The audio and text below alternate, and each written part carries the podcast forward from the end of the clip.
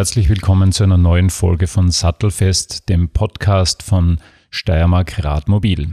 Mein Name ist Wolfgang Kühnelt und gemeinsam mit meinem Soundtechniker Robert Schwarz begebe ich mich heute in die schöne Hochsteiermark, wie diese Gegend mittlerweile heißt. Wir sind auf der Suche nach einem echten Rambo. Andreas Ruppin, von seinen Freunden Rambo genannt, ist in Tofeiach mittlerweile eine bekannte Größe, nicht nur als Ultrasportler, sondern auch als begeisterter Sammler von Mountainbikes. Wir werden uns heute seine Sammlung ansehen, seinen Hobbyraum, wie er das nennt. Wir würden ja eher sagen, es ist ein Privatmuseum. Und dann hoffen wir natürlich, dass wir mit dem Rambo auch eine Runde rund ums schöne Tofeiach drehen können. Aber jetzt lassen wir den Rambo einmal erzählen, was er da alles zusammengetragen hat.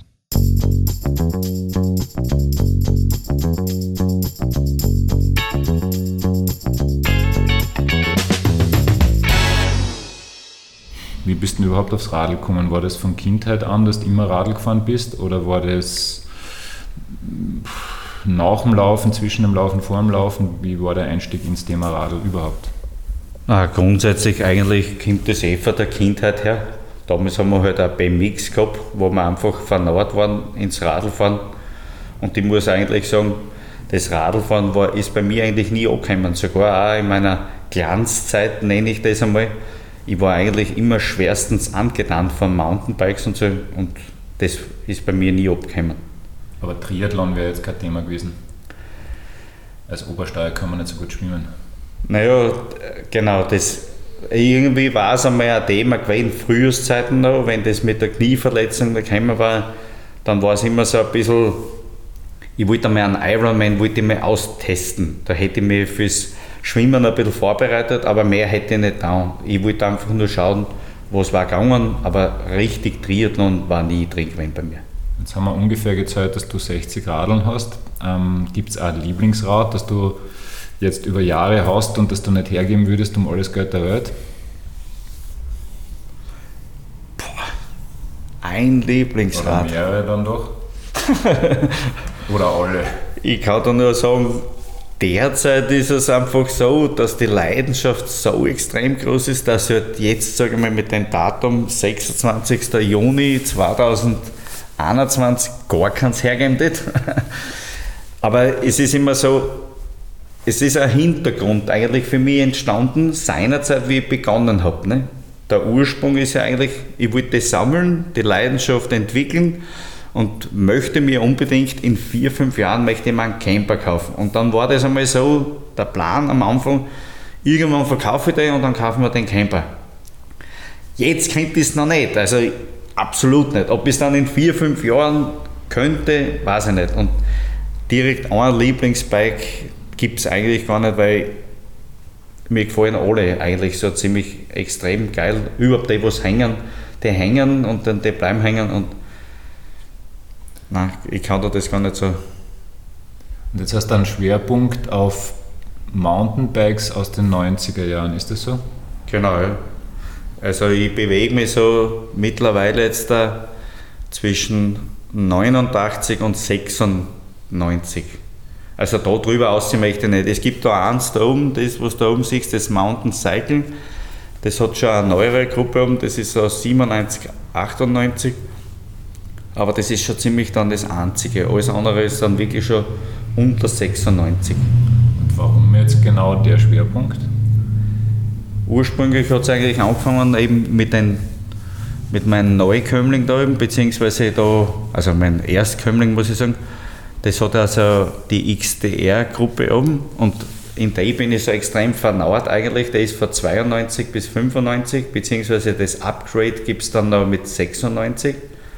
Und die Gruppe eigentlich, das ist eigentlich mein Spezialgebiet, sage ich mal. Alles andere ist, ist halt dann dazugekommen, so wie das, das, die XD 737 oder irgendwas oder die alten XD 730, das ist dann ein bisschen jetzt so dazugekommen, weil eigentlich angefangen hat es auch nur mit Alu-Bikes und äh, Carbon.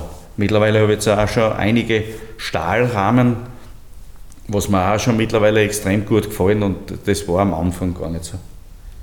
Jetzt bist du ja zumindest in Sportkreisen als Ultraläufer bekannt worden. Ähm, warst dann verletzt, bist in der Zeit dann viel Radl gefahren, weil du Laufen nicht kennen hast? Oder war das, war das gar nicht so das Thema, weil du gesagt hast, du bist eigentlich eh immer Radl gefahren? Nein, es ist in der Zeit habe ich schon wesentlich mehr dann mit Radfahren wieder begonnen, sage ich mal. Weil zuerst war es ja eben so, die letzten Jahre bin ja dann nur mehr gelaufen. Da ist ja Radfahren dann sehr wenig dann gewesen, schon hin und wieder, aber und da als Verletzter noch und, und mit dieser Leidenschaft ist dann Radfahren schon mehr wieder geworden. Ne? Und das heurige Jahr ist halt jetzt wieder momentan wieder ein bisschen weniger, weil Arbeiten, Radfahren, Laufen und das ist einfach zu viel und jetzt tue ich wieder ein bisschen mehr laufen. Aber es kommt das Radfahren definitiv wieder mehr. Damit man sich ein bisschen was vorstellen kann, wie viele Kilometer im Jahr machst du als Läufer und wie viele Kilometer am Radl? Es wird sehr stark wechseln, aber ungefähr heuer oder letztes Jahr. Ich glaube, letztes Jahr habe ich, ich sage einmal, geschätzt, das weiß ich jetzt gar nicht, ich habe gar nicht so jetzt geschaut, aber ich glaube, ich habe so 5.000, 6.000 zusammengebracht mit dem Radlfahren. Laufen voriges Jahr war eben ganz wenig, da habe ich vielleicht gerade mal 1.000, 1.500 zusammengebracht. Und heuer bin ich beim Laufen wieder so, dass ich auf dem Fokus bin mit, also mit der Knieverletzung, muss man immer dazu sagen, dass ich schon wieder, ich möchte die 4.000, 4.500 möchte ich schon wieder schaffen, das habe ich schon mal gehabt. Das war so damals der normale Rhythmus, das möchte ich wieder zusammenbringen. Und beim Radlfahren ist es umgekehrt. Jetzt bringe ich heuer vielleicht, wenn ich es wenn ich schaffe, 1500, 2000, wäre ich schon heuer froh. Was ist denn deine Lieblingstour? Gibt es sowas? Dadurch, dass ich eigentlich immer ein Mensch bin, der was immer neue Sachen sucht, gibt es eigentlich bei mir gar keine Lieblingstour. Ich bin, bei mir gibt es keine eintönige Geschichte oder irgendwas. Ich, ich suche und, und, bin ständig immer am, am neue Wege suchen und, und immer, ich bin da ein ganz offener Mensch über das. Und ich meine, jetzt wohnst du in einer Gegend, die ja durchaus gebirgig ist. Normalerweise fährst du dann von daheim weg. Was ist da so der Radius? Nein, wo, fährst wo, lieber wohin zuerst? Mit dem Auto oder wie auch immer? Nein, das ist meistens fahre ich schon. Wenn ich mit Radl unterwegs bin, fahre ich schon von da weg. Und das, das da gibt es auch nicht wirklich. Einmal, das ist immer zeitabhängig. Weißt du, wie viel Zeit habe ich, was steht mir zur Verfügung. Und ich bin oft nach Leum gefahren und dann hinten da mal um bei bei den Hügeln nochmal um oder auch da eben, dass ich bei mir da in, in die andere Richtung eben fahre. Also das ist unterschiedlich. Wenn jetzt jemand ähm, vom Hobbyläufer und Hobbyradler in der Richtung gehen will und das ist doch sagen wir mal, Ultrasportler kann man auf jeden Fall dazu sagen. Ähm, worauf sollte man da schauen? Passt du auf der Ernährung genau auf? Wie trainiert man? Ähm, was, was sind da deine Tipps? Oder ist es wurscht, weil du einfach halt oft genug radeln und laufen gehst und deswegen brauchst weder auf der Ernährung schauen noch auf sonst was? Also ich muss sagen, mittlerweile mit knapp 43 Jahren muss ich sogar als Ultrasportler mittlerweile auch auf die Ernährung schauen. Früher war es so, wirklich, wie ich begonnen habe, also vor gute 15 Jahren, da habe ich Essen schaufeln können, was ich wollte. Und mittlerweile funktioniert das nicht mehr. Ich bin jetzt momentan sogar auf einem Fokus, ich möchte unbedingt 2-3 Kilo runterkriegen und ich muss Intervall fasten, dass ich das schaffe, beziehungsweise sogar mit dem Intervallfasten schaffe ich das fast nicht, dass ich eigentlich von meinen 62 Kilo runterkomme so auf 58, 59. Ich schaffe es halt fast nicht. Und da muss ich schon ein bisschen eben auf die Ernährung schauen und solche Sachen. Aber sonst grundsätzlich, je nach Alter, ist es eigentlich egal, wo, du. Ich glaube, am meisten zählt der Kopf. Wenn ich ein Ultrasportler werden möchte, zählt einfach nur der Kopf. Weil es ist, du kannst jetzt zu einem gewissen Grad kannst dich auftrainieren. Du kannst äh, sehr also mit, mit zusätzlichen Übungen auf deine Körperspannung und so schauen, dass du halt einfach nicht so schwammig daherkommst. Aber den Rest macht dann der Kopf. Definitiv. Deine Kilos wirst du jetzt verlieren, weil du am Berg möglichst wenig Gewicht haben willst oder weil an und für sich Notwendigkeit sehe ich jetzt keine? Du, du, im Endeffekt hast das eh fast schon selbst beantwortet. Eigentlich, das ist, ist eh wirklich so, wegen die Berge und solche Sachen. Weil das ist ein unnötiges Gewicht, was ich da mit aufzahlen muss. Und stell dir mal vor, wenn wir da jetzt zwei, drei Kilo da am Tisch hinlegen würden, zwei, drei Kilo in Fleischsorte oder, oder ist ja egal in was für einer Form, Milch oder sonst irgendwas, ist extrem viel. Und wenn ich das da immer in den Berg ständig aufzahlen muss, und das, das hindert dann noch in seinem Tun. Und, und ich habe noch zwei Projekte, wo ich verwirklichen möchte. Und lassen wir uns überraschen. Und deine Projekte sind aber immer Laufprojekte. Kommt ein Radlprojekt einmal? Gibt es so irgendwas, wo du da denkst, boah, ich möchte gern mit dem Radl nach Chamonix oder was auch immer? Ich sage mal so, momentan nicht, weil momentan ist einfach so, ich möchte mit dem Laufprojekt oder mit dem heurigen Jahr eigentlich aus dem Ultralaufsport aussteigen, gesund aussteigen. Damals habe ich im 2017er Jahr leider verletzt, war ich einfach weg.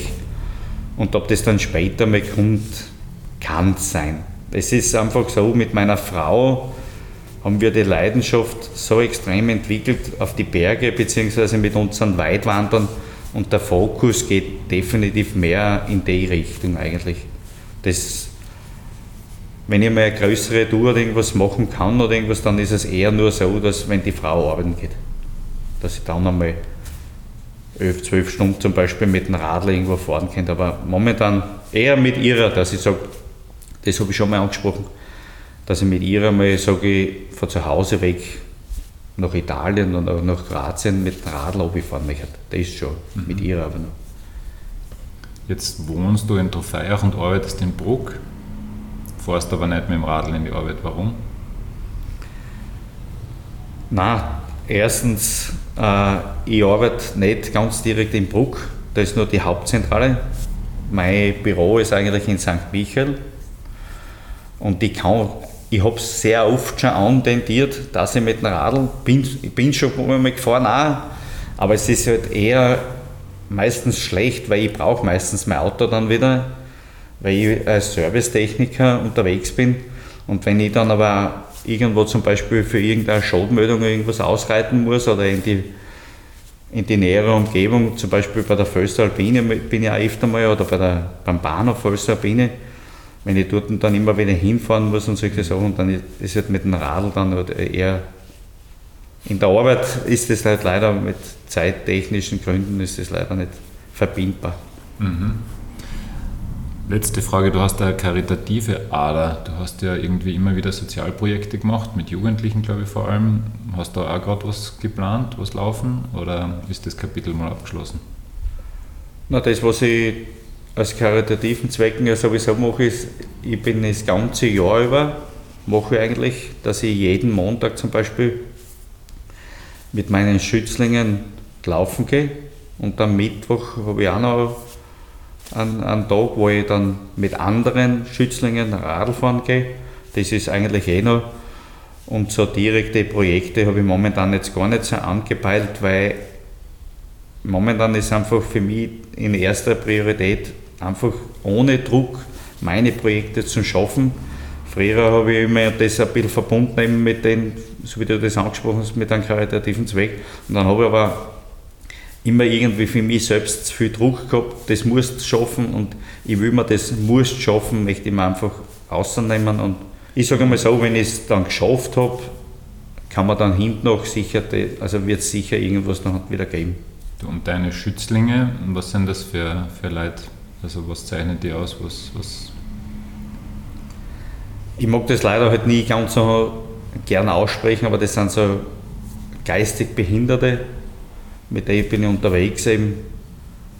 Das, das ist die Auszeichnung. Mhm. Also, also das sind meine Schützlinge und meine Helden nenne ich es auch immer wieder gern, weil ich mag auch nicht, ich bin auch darauf schon mal angesprochen worden, ich sollte sie eigentlich Klienten nennen weil, oder Kunden, ich nenne das nicht so, wie ich sehe das nicht so. Für ja. mich sind das wirklich Helden eigentlich.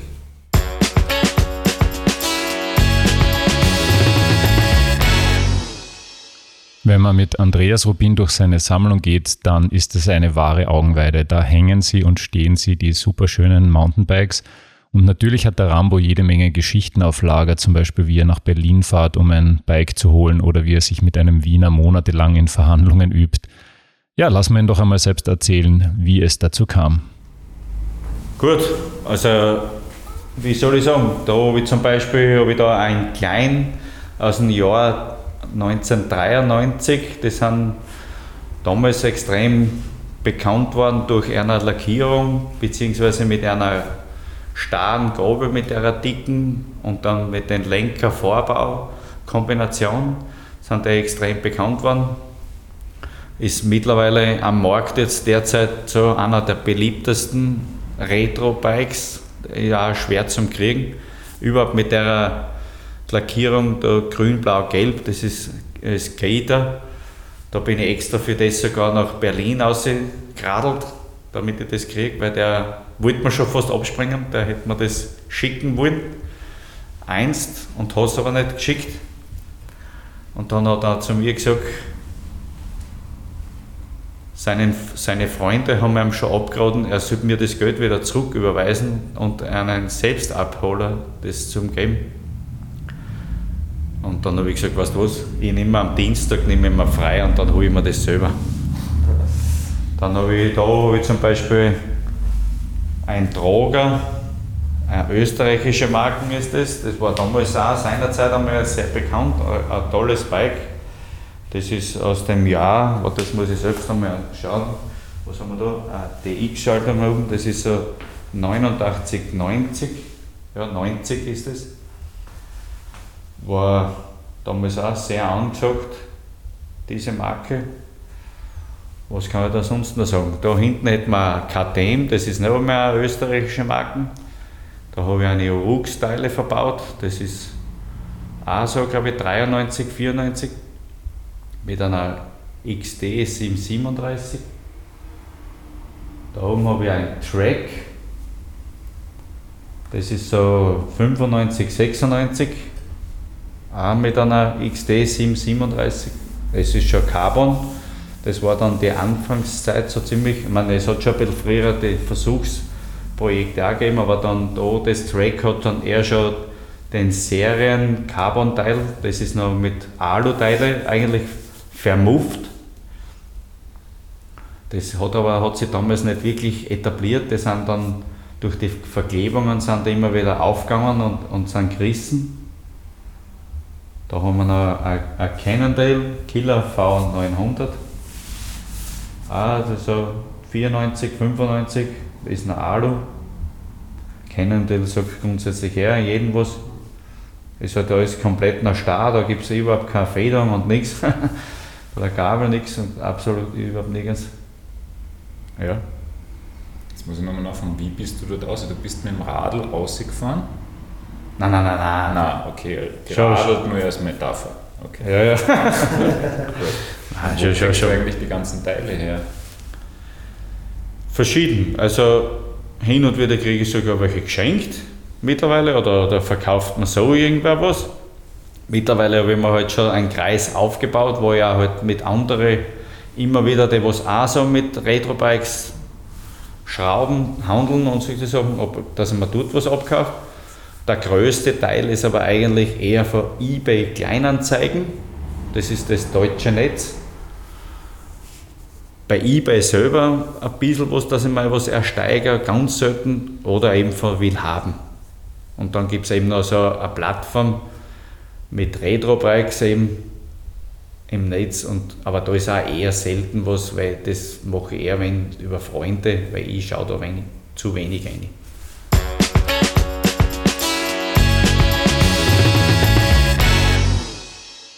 So, liebe Hörerinnen und Hörer, jetzt ist es aber Zeit, einmal ein bisschen an die frische Luft zu gehen. Rambo Rubin sattelt sein wunderschönes Cassini, ein Prachtstück in poppiger Farbkombination, das er erst vor wenigen Tagen bekommen hat.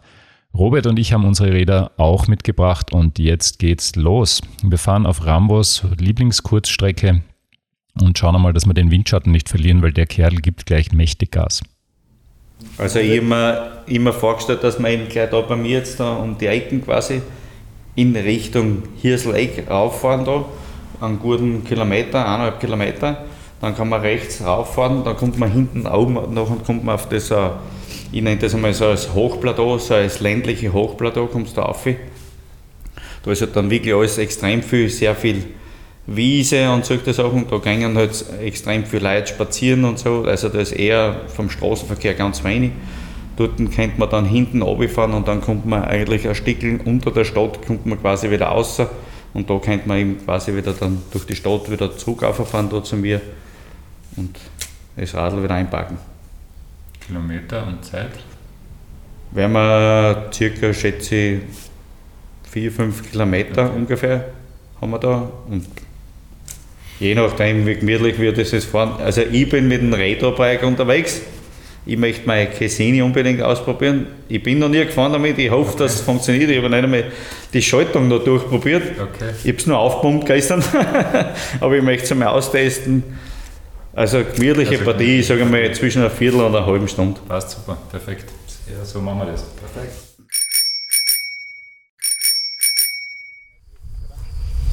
Über das Cassini soll ich da ein bisschen was erzählen. Ein wunderschöner Italiener aus dem Jahr 1990 circa mit einer verdammt schönen neonrosa Farbe mit schwarzen Ding. Das habe ich vor zwei Tagen habe ich das aus Wien geholt mit einer dienstlichen Verbindung, habe da einen Termin dort gehabt und dann habe ich mich mit einem draufen dort, der was halt auch ein bisschen mit so Bikes handelt, schraubt ein bisschen und solche Sachen, der hat das für irgendeinen älteren Herrn abkauft. Ich weiß den Preis, weiß ich gar nicht, habe ihn gar nicht gefragt. Aber er hat das eigentlich weiterverkaufen wollen über Willhaben und ich habe das Glück gehabt, dass ich circa nach 20 Minuten habe ich das im Netz gesehen und dann habe ich ihn sofort angeschrieben, doch zu, um den und den Preis, ich kaufe da, das, kauf da das ab und ob ich das haben kann. Und der ist dann eingestiegen auf das und ich stehe ein bisschen extrem auf das Neonfarbige. Das ist halt so in die 80er, 90er Jahre, das war so in unserer Zeit. Jetzt ist es viel wieder der Trend und deswegen, und weil das eben so so ein schönes, saftiges Neonrosaner hat, wollte ich das unbedingt haben, weil und der hat mir dann das erzählt. Also der ältere Herr hat das wirklich in seinem Keller, der ist zwei, dreimal gefahren und der hat das nur im Keller umstehen gehabt, bis jetzt wieder rausgeholt worden ist. Und da ist alles pipapo, makellos und original. Da sind die Reifen, alles noch original, siehst du. Das Braune, das ist nicht einmal noch gerissen oder irgendwas. Und das findest du extrem selten, dass du sowas findest. Und das war es mir dann allemal wert, was ich da gezahlt habe. Und also das kann es einfach auch sehr schnörkellos ist. Ne? Es, ich meine, wobei das zum Beispiel das ist ja cool, was ja. ganz Geiles, da cool. der Bogen. Ja. Der, der Bügel. Ja. Aber du sagst eben, normalerweise musst du viel schrauben und bei dem jetzt zum Beispiel gar nicht. Ne? Aber alle anderen Bikes hast du eigentlich von null wieder aufgesetzt. Genau, ja. Ja, bei den anderen ist es oft so, da lasse ich dann oft mein, meine Inspiration spielen.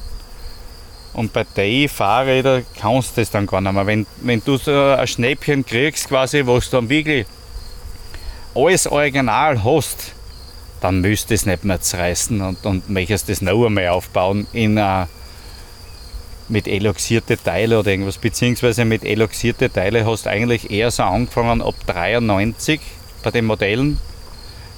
Da ist das rausgekommen, da ist das ein bisschen dann der Trend gekommen mit den die Purple-Teile, die Türkisen-Teile, grün, blau und solche Sachen, die eloxierten. Und bei dem, das ist ja ein 90er Modell und da würdest du das nicht einbauen. Das ist eine Verschandelung von Biken und selbst. Was hat der für eine Schaltung? Eine Shimano LX Ausstattung. Das war halt damals war das gleich einmal unter XT in den 90er Jahren am Anfang halt war halt XT das Beste und dann war das LX war das zweitbeste, sage ich mal. Und da haben wir der vordere Umwerfer ist eigentlich ein DX. Das ist auch seinerzeit eigentlich noch eine gute Schaltung gewesen. Aber das ist schon für die damalige Zeit ein ein 1A-Radl gewesen. Also dann hat es nur eine Stufen drüber gegeben mit der XT. Das ist ja lustig, dass man sich so ein Bike kauft und dann nicht damit fährt, oder? Voll. Du siehst ja, das ist ja allein schon, wenn du das anschaust, die, der Oberrahmen, Unterrahmen und das, das Mittelrohr eben, das, das Sattelrohr, das sind eigentlich ja in das, so, so, wie soll ich sagen, so Elemente eingeschweißt worden. Siehst du das? Du, Mhm, das, sind so, mhm. Ja. das sind so vermuft eigentlich und, und auch eingelötet eigentlich worden damals. Aber wenn du da schaust, ich meine, du hast keine, fast keine Schläge drinnen. Die Bremsbackel, das ist wahrscheinlich nicht einmal 500 Kilometer Nein, gefahren worden. das ist ja die Bremsflanken. Wenn du Ja. die Bremsflanken die beim Hinterfahrrad, beim Hinterreifen, wenn du es angreifst, das ist eigentlich nur 1A. Das ist sowas von schön und makellos. Das, das ist einer meiner schöneren äh, Griffe, was ich jetzt gemacht habe, wo, wo ich sage, was noch im Originalzustand ist.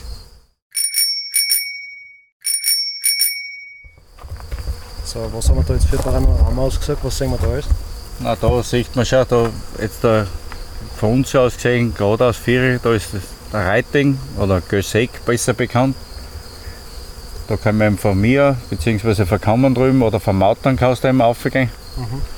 Dann da rechts hinten ist die Grete Klingersteig. Und dann kommst du von Grete Klingersteig, kommst du auf den Eisenerzer Reichenstein. Da bin ich eben vor kurzem, habe ich da mein erstes großes Projekt gemacht gehabt. Das sieht man da ein. Ja, das sind eh, sage ich mal, die spektakuläreren Hügel, was man da eigentlich so sieht. Der Finzenkogel, da sieht man noch da vorne. Da laufe ich auch gerne einmal auf. Oder mit dem Radl bin ich da auch gerne oben. Da schwasse ich dann immer gerne einen, einen Single-Trail runter. Das mache ich auch gern. Ja. Das ist eh so von unserer Sicht jetzt da momentan ein bisschen das Spektakulärere.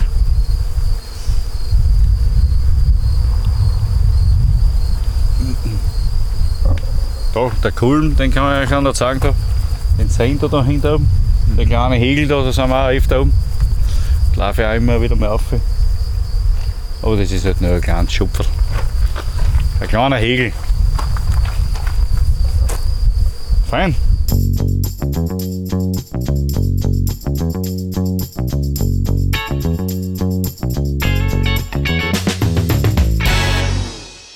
So, jetzt sind wir wieder in Trophäach angekommen. Herzlichen Dank an Andreas Rupin für diese schöne Runde und für die Führung in seinem Privatmuseum. Falls ihr auch Lust habt, Andreas Sammlung anzuschauen, man findet ihn ziemlich leicht im Netz auf Facebook. Schreibt ihn an, vielleicht habt ihr auch eine Chance, seine Mountainbikes zu bewundern. Was man auch leicht im Internet findet, ist Steiermark Radmobil, nämlich unter radmobil.steiermark.at sowie auf Facebook und auf Instagram.